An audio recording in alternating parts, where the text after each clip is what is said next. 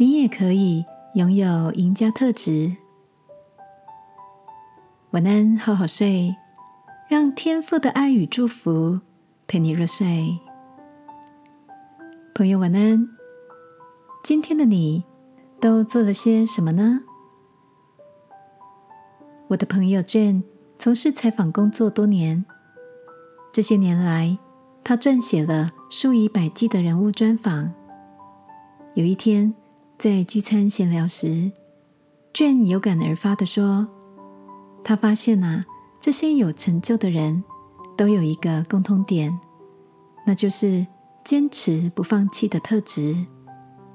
就像南非总统曼德拉说的：‘赢家就是一个从不放弃的梦想家。’我想起自己曾经参与过某个创新品牌的规划。”在前置期，团队们花了六年的时间做准备跟调研。后来，品牌在开展的过程中经历了许多挫折，但因着专案主管的坚持，一直带领团队人员在过程中调整脚步，朝着他所描述的目标前进。后来，品牌总算在长时间累积起来的口碑行销中。慢慢打开了知名度，而那位专案主管耐心沉稳的特质，也成为我放在心中默默学习的典范。亲爱的，最近的你也正面对一些挫折跟挑战吗？圣经告诉我们，聪慧的大卫王遇到问题，总会倚靠耶和华他的神。心里坚固。